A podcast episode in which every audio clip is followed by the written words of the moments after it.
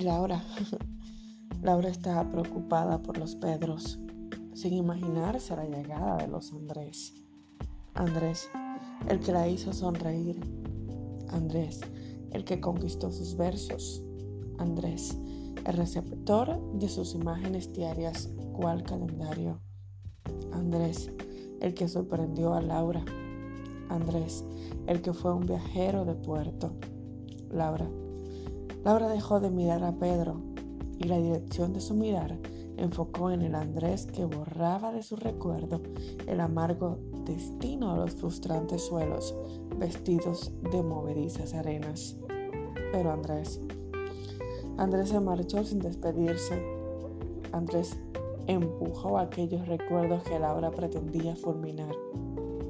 Andrés provocó una herida que tendría su nombre. Y Laura, ella lamentaba sin entender el breve instante del puerto de Andrés. Laura ahora tenía una lágrima nueva, un nuevo concepto, un nuevo porqué, un nuevo otra vez y un nuevo no lo vuelvo a intentar. Laura ya ni sabía qué sentir y no le resultaba justo para su corazón volver a emitir un cheque de sonrisa para luego ser canjeado con tortura. A Laura ya no le cabían los abandonos en su taller y tampoco le quedaban fuerzas para pulir algún pedazo de su alma que haya quedado guardado en algún rincón de su esperanza. Y Laura luchaba contra el amargo de los Pedros respiraba al aceptar la brevedad y partida de don Andrés y se preguntaba por demás, ¿para qué llegó? Si sería una llovizna sobre el terreno repleto de agua y de sal. Y Andrés también tenía sus razones.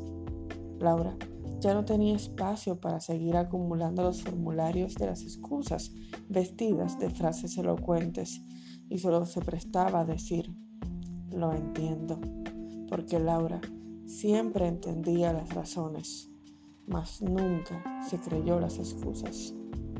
Postdata. Andrés, fuiste una pastilla que calmó el dolor, pero su efecto secundario empeoró la enfermedad.